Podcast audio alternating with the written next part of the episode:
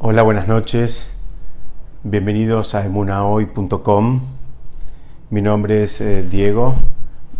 En hebreo mi nombre es Shaul Michanie. Y hoy vamos a estudiar un Debar Torah basado en un artículo que recibí del Rab eh, Pinjas Friedman. Eh, que, mm, digamos, parados en la, en mm, Perashá, en la parte de la Torah que se llama Beshalach, en la Perashá Beshalach, vamos a intentar entender la relación que hay entre el bastón de Moshe y las manos de Moshe. Y por qué la Torá alternativamente instruye a Moshe a utilizar uno u otro en, dos eventos que eh, particularmente se desarrollan en el curso de esta, de esta perashá. Esta perashá empieza con un evento épico y termina con un evento épico. Empieza con la salida, o con el cruce, mejor dicho, del Mar de los Juncos, que es el Yamsuf en hebreo, mal traducido como Mar Rojo. Eh, ustedes saben que Juncos en hebreo se dice Ritz, se escribe R-E-E-D-S, y mm, porque suena como rojo, que es red, quedó como mar rojo, pero de rojo no tiene nada. Es el mar de los juncos, en hebreo es conocido con el nombre de mar de los juncos. Y el otro evento épico es hacia el final de la Perashá, cuando tenemos la lucha contra el pueblo de Amalek, que fue un pueblo muy cruel, que salió a atacar a Am Israel, ni bien habían sido, digamos, liberados de Egipto. Entonces, vamos a, mm, vamos a tratar de leer los pesukim, los versículos, para, para entender qué es lo que pasa acá. En el momento que Hashem lo instruye a Moshe, en relación al cruce del, Mar Rojo, conocido como Mar Rojo, con Mar de los Juncos, em, ¿qué le dice? Le dice así, y tú levanta tu bastón y extiende tu brazo sobre el mar y pártelo. Y los hijos de Israel entrarán en el medio del mar sobre la tierra seca. Esa es la instrucción. Le dice, levanta tu bastón y extiende tu brazo hay una instrucción doble. Él tiene que hacer algo con el bastón y tiene que hacer algo con los brazos. Eh, o sea, tiene que levantar el bastón y extender el brazo.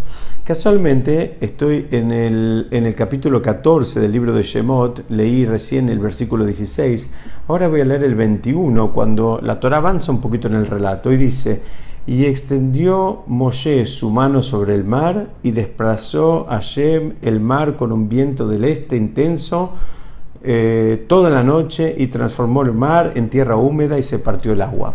O sea que cuando la Torah avanza y relata qué es lo que finalmente pasó, no nombra el bastón. O sea, de vuelta, al principio la instrucción involucraba el bastón y las manos, ahora dice que Moshe extendió sus manos sobre el mar y no nombra y no dice nada del bastón. Estoy en el versículo 21 del capítulo 14 de Shemot. Entonces, Em, aparentemente hay una contradicción. Si Hashem dice que haga las dos cosas, porque Moshe hace una sola. ¿Qué pasó acá? Entonces, el Midrash nos trae una, un poquito de clarificación y el Rabén Ubajie, que es un comentarista clásico, elabora un poco apoyándose en ese Midrash y nos dice, no, mira, cuando Hashem le dice, eh, eh, em, y levanta tu bastón, lo que le estaba diciendo en alguna medida era que lo, suelte, que lo muestre y que lo suelte. Que este eh, milagro lo, lo iba a terminar haciendo con sus manos. Es decir, no es que Dios no permita que Moshe no obedeció la orden de Hashem, sino que lo que Hashem le estaba pidiendo no era que utilice el bastón, sino que simplemente lo mostrara. Así entiende el Rabén Ubaje, apoyado en el Midrash, así entienden otros comentaristas también. Entonces, ¿qué es lo que le estaba diciendo? Le estaba diciendo a Moshe que se libere del bastón, que no lo utilice ahora, que el bastón quede en un lugar y él ahora sí utilice sus manos. Aparentemente había, eh, digamos, eh, parte del pueblo que pensaba que Moshe no tenía la fuerza suficiente como para hacer este milagro con sus propias manos. Y es así que Hashem mismo, entendiendo qué es lo que estaba pasando por la cabeza de Am Israel, le dice justamente, le dice, mira, deja el bastón de lado y ahora hacelo con las manos. O sea, primera corrección que nos hace el Ramén Ubaje apoyado en el Midrash es que no entiendas, que ni se te ocurra que acá hubo una desobediencia, sino simplemente una instrucción en un lenguaje que Moshe entendió y nosotros necesitamos que nos la expliquen. Ahora avanzamos un poco más y vamos a ver qué es lo que pasó eh, en la batalla con el pueblo de Amalek. ¿Qué es lo que pasó ahí? Entonces ahí casualmente vemos que Moshe participa en esa batalla de manera activa y participa con los dos elementos. Participa tanto con el bastón como con sus propias manos. Permítanme leerles el versículo de adentro y dice así. Vino Amalek y enfrentó a Israel en Refidim. Refidim es un lugar. Dijo Moshe a Yoshua. Moshe instruyó a Yoshua, que era su asistente y después iba a terminar siendo su continuador. Elige para nosotros hombres y sal a librar batalla con Amalek. Mañana yo me pararé en la cima de la montaña con el bastón de Hashem en mi mano. Ahí aparece el bastón. Moshe dice, mira, junta gente, junta tu ejército y yo me voy a parar con el bastón en mi mano. Hizo Yoshua como, eh, tal como le dijo Moshe, saliendo a luchar contra Malek, y Moshe, Aarón y Hur subieron a la cima de la colina. Sucedió que cuando elevaba Moshe su mano, Israel prevalecía, y cuando bajaba su mano, prevalecía Malek. Las manos de Moshe se volvieron pesadas, por lo que tomaron una piedra y la colocaron debajo de él y se sentó sobre ella. Eh, y Aarón y Hur le sostenían las manos de este lado uno y del otro lado uno, y permaneció con sus manos en fila oración hasta, que la, hasta la puesta del sol. Bueno, ahí esto sería para lo que queremos estudiar ahora los versículos más importantes. Entonces acá vamos a repasar. Tenemos los dos elementos, insisto, tenemos el bastón y tenemos las manos. Aparecen otros dos eh, personajes en la, en, la, escena, que ahora Moshe no sube solo, sino que va con Aarón y con Hur. Aarón era su hermano, era el hermano de Moshe. Hur era el sobrino, era el hijo de su hermana, de Miriam. Entonces dice que subieron a la colina. Entonces ahora vemos que tenemos tres personas, tenemos el bastón y las manos de Moshe. Y acá el relato nos dice, cuando las manos de Moshe se elevaban, prevalecía el pueblo de Israel, cuando las manos de Moshe estaban más bajas, prevalecía el pueblo de Amalek. Vamos a avanzar un poquitito más. Em, explican así, dice que Moshe usó, eh, digamos, los dos elementos. porque Por un lado, Moshe estaba testiguando y nos estaba haciendo saber que él iba con todo el apoyo de Dios que él iba con los elementos que Dios le había dado. Él no estaba haciendo una batalla solo. Entonces él estaba enfrentando el pueblo enemigo con un elemento que le había dado Hashem. Eh, el Ramban Nahmanides eh, dice que mm, también las manos habían sido instrumentadas, eh, digamos, un instrumento esencial en esta lucha. Y entonces él explica, cuando Moshe levantaba sus manos, en realidad es un símbolo de que él estaba haciendo tefilá. Es decir, cuando había momentos donde el accionar de Moshe se relacionaba con la tefilá, con la plegaria. Moshe rezaba, había momentos que rezaba. Cuando Moshe rezaba eh, está simbolizado en la elevación de las manos. Y cuando Moshe tomaba el bastón, tenía más que ver con una acción en el mundo material, con un golpe que, generaba. Es decir, cuando él quería dañar físicamente, utilizaba el bastón. Cuando él quería, digamos, prevalecer espiritualmente, Moshe elevaba sus manos en una plegaria, en una tefilá. Dice, pero todavía tenemos problemas. ¿Por qué? Porque inclusive la Torah en un momento para el ojo no, no, entrenado, utiliza el lenguaje de mano en singular y en otro momento utiliza el lenguaje de manos en plural. Entonces, ¿qué pasa? Yo usaba una de las manos, usaba las dos de las manos. Entonces, eso, eh, para eh, esta explicación la trae un comentarista que se llama el Hiskuni y él dice, no, mira, Moshe eh, usaba primero una mano, cuando se cansaba la bajaba, después usaba la otra mano, cuando se cansaba la bajaba, y a un punto eh, vinieron Aarón y Hur, estos dos personajes que se integraron a la escena eh, y que leímos hace, apenas unos, unos, instantes, dijimos que era uno el, el, hermano y el otro el sobrino, entonces cuando ellos ya sí participaban, cada uno de ellos le daba un soporte de, un, de, de cada uno de los dos costados, o sea, cada uno estaba eh, uno a su derecha y uno a su izquierda, entonces ahí vemos que sí, ahí participaban las dos manos. Entonces, en resumen, al principio Moshe elevaba una mano eh, de una mano por vez. Em, y al final elevó las dos manos al mismo tiempo. Eh, tenemos que entender cuál es la significancia eh, de la presencia de Aarón y de Hur en, esta, en, este, en este contexto y cuáles eran los poderes que le proveían a él, para qué él los necesitaba, por qué Moshe no podía solo, acaso Moshe no fue el más grande de los profetas, Moshe hablaba con Hashem permanentemente, ¿por qué es que Moshe necesitaba asistencia? Por ahora está todo bastante mm, cerrado, vamos a tratar de empezar a abrirlo un poquitito para entender cómo es que esto funcionaba. Explican que el líder necesita básicamente de dos dones. Esto es lo que la Torá nos quiere venir a enseñar. Nos quiere venir a enseñar cuáles fueron las herramientas que utilizó Moshe en, la lucha eh, o en las distintas luchas que se le presentaron. De qué herramientas se, valió y cómo las utilizó y, cómo las eh, intercambió. Entonces vamos a ver que cuando... Ahora vamos para atrás en el tiempo. Cuando Hashem se le presenta a Moshe y le dice a Moshe, mira, quiero que vos seas el líder que termine sacando a mi pueblo de la tierra de, de, la tierra de Mitzrayim, que liberes a mi pueblo, Moshe estuvo, todos sabemos, dubitativo y él al principio no se creía, digamos, capaz de semejante desafío. De hecho, él en un momento, Moshe le dice a Hashem, dice, y la gente no me va a creer quién soy yo. La gente, yo les voy a decir que hablé con Dios y me van a decir, no, no, no hay. No, ¿De, dónde, digamos, cómo, cómo los voy a convencer? No me van a creer. Y Hashem, es, por todos sabidos esta historia, estoy haciendo un repaso para ubicarnos y, utilizarla por lo que queremos aprender hoy. Moshe le reclama a Hashem, le dice, ¿cómo, si me piden una señal, ¿qué señal le voy a dar? Y Hashem le da dos señales. Le dice, primero le dice, eh, ¿qué tenés en tu mano? Él le dice, tengo un bastón. Entonces le convirtió ese, ese bastón en una serpiente. Esa fue la primera señal que le dio.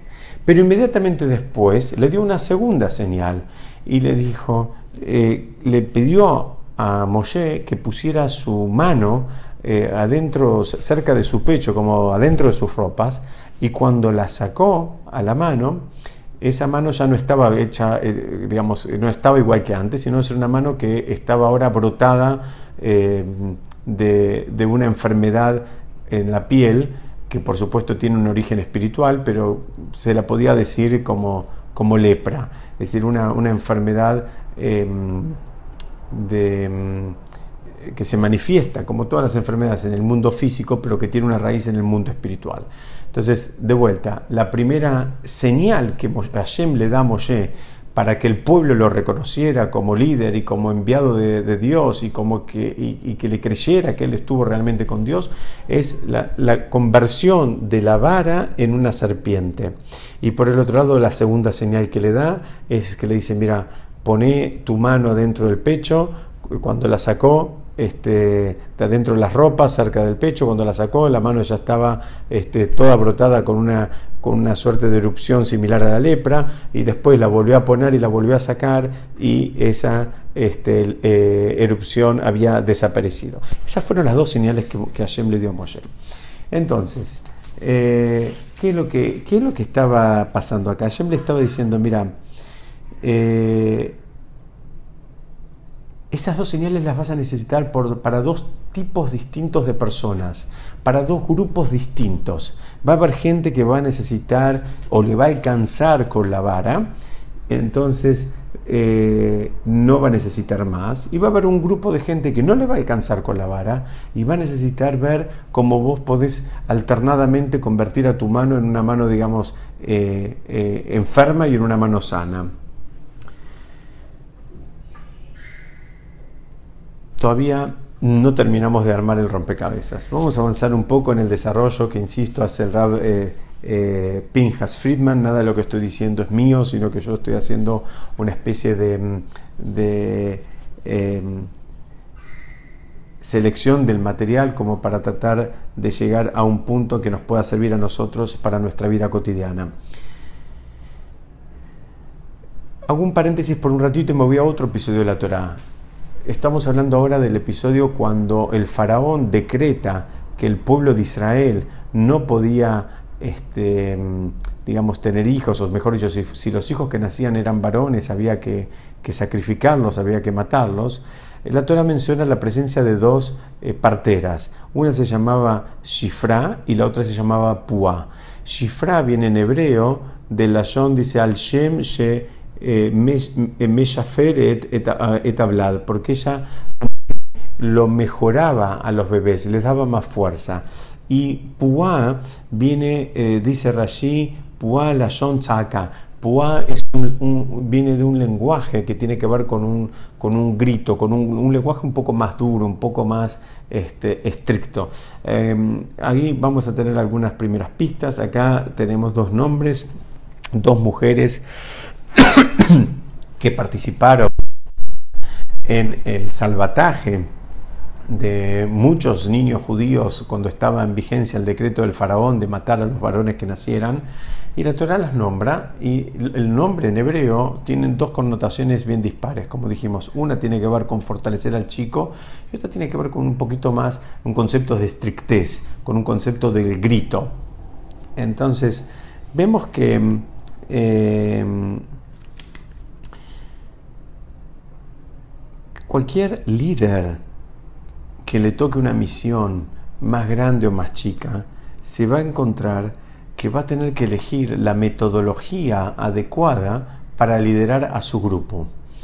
Entonces, vemos que acá eh, el líder necesariamente va a tener que usar estas eh, distintas metodologías. ¿A qué metodología nos estamos eh, refiriendo? Entonces vamos a empezar a, abrir las capas de una cebolla. Por un lado, una metodología era las que usaban estas parturientas. Una era una metodología aparentemente más cariñosa, más eh, contenedora, más de fortalecer eh, a, la criatura y la otra era una metodología un poco más estricta, tal vez marcando los puntos que están bien y los que están mal, marcando qué es lo que se debe hacer y qué es lo que se debe dejar de hacer. Entonces explican que en realidad el trabajo del líder tiene que ver con estas, con estas eh, también dos parteras que tuvo el pueblo de Israel en su, en su transitar por la tierra de Egipto. ¿Por qué? Porque todo líder tiene que hacer las dos cosas. Por un lado, tiene que fortalecer a su grupo que él está liderando, pero por otro lado también debe marcarle las cosas que están mal, las cosas que debe dejar de hacer y las cosas que, em, digamos, debe comenzar a hacer. O sea, el líder que, acá tengo, trae una quemará, que dice que si hay un líder espiritual en un pueblo y todo el mundo lo quiere, o sea, como que todo el mundo está, este, em, eh, digamos, lo aprecia, dice, lo más probable es que ese líder no está haciendo su trabajo como corresponde. Porque el trabajo del líder, si bien es por un lado el mimo, el aplauso y el reconocimiento, pero el trabajo primordial del líder, por eso se llama líder, y, la forma de ayudar a sus liderados es marcarle las cosas que están mal. Y si dice, entonces la Gemara trae en el tratado que tuvo en la página 105b, dice, si, si un líder es muy querido y todo el mundo lo aprecia mucho y demás, dice, lo más probable es que en algún punto él no está haciendo bien su trabajo de líder, porque lo normal sería que la gente no esté del todo contenta. ¿Por qué? Porque el líder le, está le debería estar marcando las falencias, le debería estar marcando las cosas que están mal, le debería estar marcando las cosas que que, hay que corregir. Y si el líder solamente está haciendo, digamos, la primera parte del trabajo, que es el que tiene que ver con el paralelismo que estamos tratando de trazar, con la partera que se llamaba Shifra, que era la que solamente reconocía, hacía el mimo, bueno, ese líder está haciendo el 50% de su trabajo, no está haciendo el, trabajo completo. Entonces, vamos, vamos, este Vamos a avanzar un poquitito más y ahora de a poquito, si me tienen paciencia, unos minutos más, este rompecabezas se va a terminar armando. Eh, hay otra Gemara en el Tratado de Sanedrín, estamos parados en la página 107 del Tratado de Sanedrín, en la Mutbet, en la página, la página B, donde dice, Tanu Rabanam, Leolam te ese moldo jave a mí me carevet, lo que Elisha La, la Gemara, el Talmud, nos da una pista. Dice, habitualmente, siempre que sea la mano derecha, la mano derecha siempre simboliza la más fuerte, para la mayoría de la gente la mano derecha es la mano más fuerte, que la mano derecha sea la que acerca, la que eh, contiene, la que reconoce, y que sea la mano izquierda, que habitualmente es la más débil de la persona, la que empuja, la que reprime, la que castiga. De vuelta, dice que la mano derecha, que vos alcances a tu, o acerques, mejor dicho, a tus alumnos, a tus liderados con tu mano derecha y empujes a tus liderados, que significa reprimas, castigues, eh, marques errores a corregir con la mano izquierda. Entonces, eh, lo que nos está diciendo el Talmud es, de vuelta, ahora podemos trazar un paralelismo más entre las mujeres, estas, las, parteras que participaron en la tierra de, de Mitzrayim, Shifra y Puá, donde dijimos que una representaba la estrictez, la estrictez representa la mano izquierda y la, la bondad representa la mano derecha, Shifra, que era la que fortalecía a los chicos, representa la mano derecha. Entonces, lo que nos está diciendo la Torah es que utilices esas dos herramientas, pero que priorices la que tiene que ver con la dulzura, la que tiene que ver con el cariño, la que tiene que ver con el acercar y que también utilices la que es la que tiene que ver con la estrictez, pero que la utilices en menor medida. No es no es este digamos este no son dos herramientas a utilizar en igual medida, sino insisto dice dice el Talmud que utilices más la derecha y, menos que utilices la izquierda. Entonces, eh, vemos que Moshe utilizó los dos estilos de liderazgos. Por un lado, eh, él rezó por el pueblo de Israel y lo hizo en más de una oportunidad. Moshe se jugó la vida por el pueblo de Israel. El, evento más este, eh, claro de una prueba de demostración de amor de Moshe por el pueblo fue que cuando cometieron el pecado del becerro de oro, Moshe negoció con Hashem y negoció en términos muy fuertes con Hashem, hasta el punto de decir, si no vas a perdonar a tu pueblo, borrame de tu libro. O sea, él estaba dispuesto a sacrificarse en pos de su pueblo. Entonces, esas plegarias que él elevó, esas, eh, esa defensa que él eh, eh, hizo en honor a, su, pueblo, nos demuestran cómo funcionaba su mano derecha, cómo los tenía, digamos, cómo los quería acercar y cómo los quería mantener en un lugar este, eh, en particular y, cuidado. Y por el otro lado, en relación al uso del componente que es paralelo a la mano izquierda o paralelo a la, partera Puam, vemos que Moshe eh, eh, en algún momento castiga y eh, reprime al pueblo por actitudes incorrectas. Es decir, Moshe cuando tenía que decir algo también lo decía, no era jajaja. Moshe utiliza los dos, los, dos elementos, no, pensemos que utilizaba uno solo, utiliza los dos elementos y los utiliza alternadamente. Cuando él tiene que, eh, digamos, em, eh, acusar al pueblo de haberse rebelado frente a Shem, lo dice y él dice, ustedes se rebelaron frente a Shem, ustedes no actuaron como corresponde, no es que les dijo, no es que los aplaudió todo el tiempo. Entonces, ahora vamos a empezar a entender por qué Moshe cuando tiene que ir a luchar con Amalek, él va con sus manos, por un lado, y va también con el callado, va también con el, con la, eh, eh, con el bastón. O sea, está tratando de integrar los distintos estilos de liderazgo. Moshe lo que está tratando de hacer o lo que nos está enseñando a hacer es cómo él va a resolver una situación y utiliza una mezcla de recetas.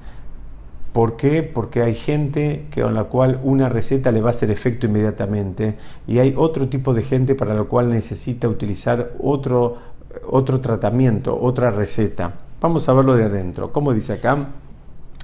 Eh,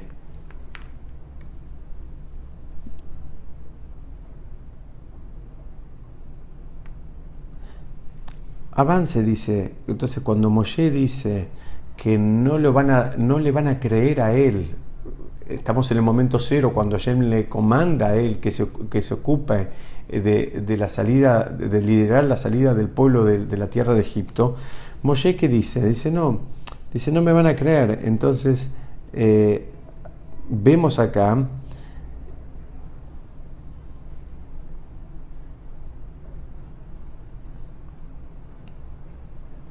que Moshe utilizó los dos estilos de liderazgos. Moshe utilizó el estilo de liderazgo a través del callado, que se convertía en una serpiente, que es un estilo de liderazgo eh, muy distinto al de la mano. La mano simboliza la importancia que uno tiene por el otro. El callado, el bastón que se, que se convierte en una serpiente, es eh, tiene que ver, en el esquema que estamos trazando, tiene que ver con la estrictez. Ese callado que, que abre la boca y saca, y saca algo duro, saca, saca algo difícil. Y la mano que, digamos, em, entra y sale em, leprosa, representa a la incapacidad de utilizar las manos en relación con el prójimo, representa la incapacidad de conectarse con el otro y hacer algo por el otro. Entonces, cuando Moshe vuelve y pone de vuelta su mano y la vuelve a sacar, lo que Moshe estaba enseñando, nos está enseñando a nosotros, es que la manera de corregir el uso inadecuado de una determinada energía es simplemente usándola como corresponde. Eso es lo que Moshe nos estaba tratando de enseñar.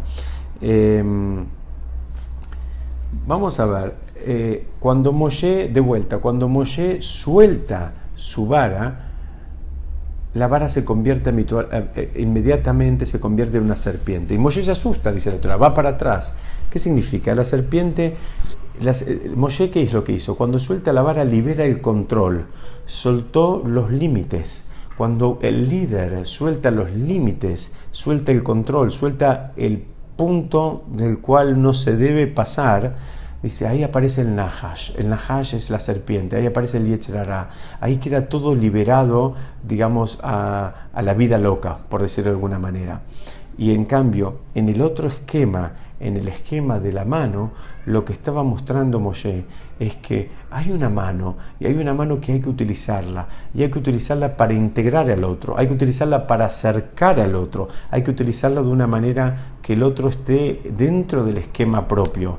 Y cuando ese, ese don, esa posibilidad no se usa como adecuada, como de una forma adecuada, es eh, nada más ni nada menos que ese eso se convierte en una lepra, se convierte como una enfermedad, una enfermedad que manifiesta un uso inadecuado de una energía. Nosotros sabemos que los dones que Hashem nos da son energías y esas energías son energías muy fuertes y de esas energías, porque las recibimos de Hashem, si las utilizamos para bien, nos sirven para nuestro crecimiento y para el crecimiento de la comunidad entera. Si esas energías las usamos para mal, nos pueden causar mucho daño y nos pueden causar mucho sufrimiento.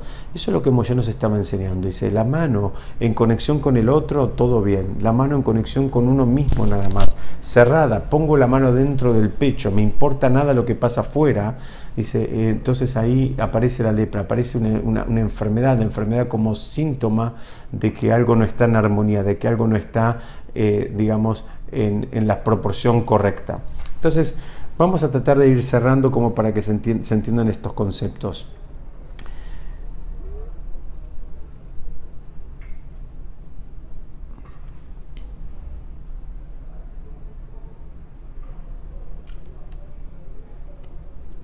Un segundito. Dice que cuando al principio dijimos que había quienes pensaban que Moshe no iba a poder provocar el cruce del, o mejor dicho, la apertura de las aguas solamente con sus manos, lo que le estaban diciendo a Moshe era, de acuerdo a todo este esquema que estamos armando, lo que le estaba diciendo a Moshe es, no se puede con el Gesed, no se puede con los actos de bondad, no se puede, solamente con los actos de bondad no alcanza. Entonces, por eso ahora entendemos como explica el Rabenu Baje, que dice que en realidad Moshe no es que desobedeció, sino que mostró el bastón y lo dejó de lado. ¿Qué significa? El bastón, de vuelta, dijimos, simboliza eh, la, actitud, digamos, el bastón es como para golpear algo, la, la, actitud más estricta, más dura. Moshe lo que estaba haciendo era demostrando que se podía liderar y se podía liderar haciendo participar eh, primordialmente los actos de bondad. Para eso hace falta una estructura de una sociedad que funcione de una manera que sea permeable a los actos de bondad, que los valore y los copie y los haga propios. Entonces, ahora empezamos a entender por qué Moshe cuando, cuando eh, eh, obedece la instrucción de Hashem, él separa la vara, él no utiliza la vara y él genera el cruce de las aguas simplemente con, sus propias manos. Entonces, eh, ahora, en el segundo caso,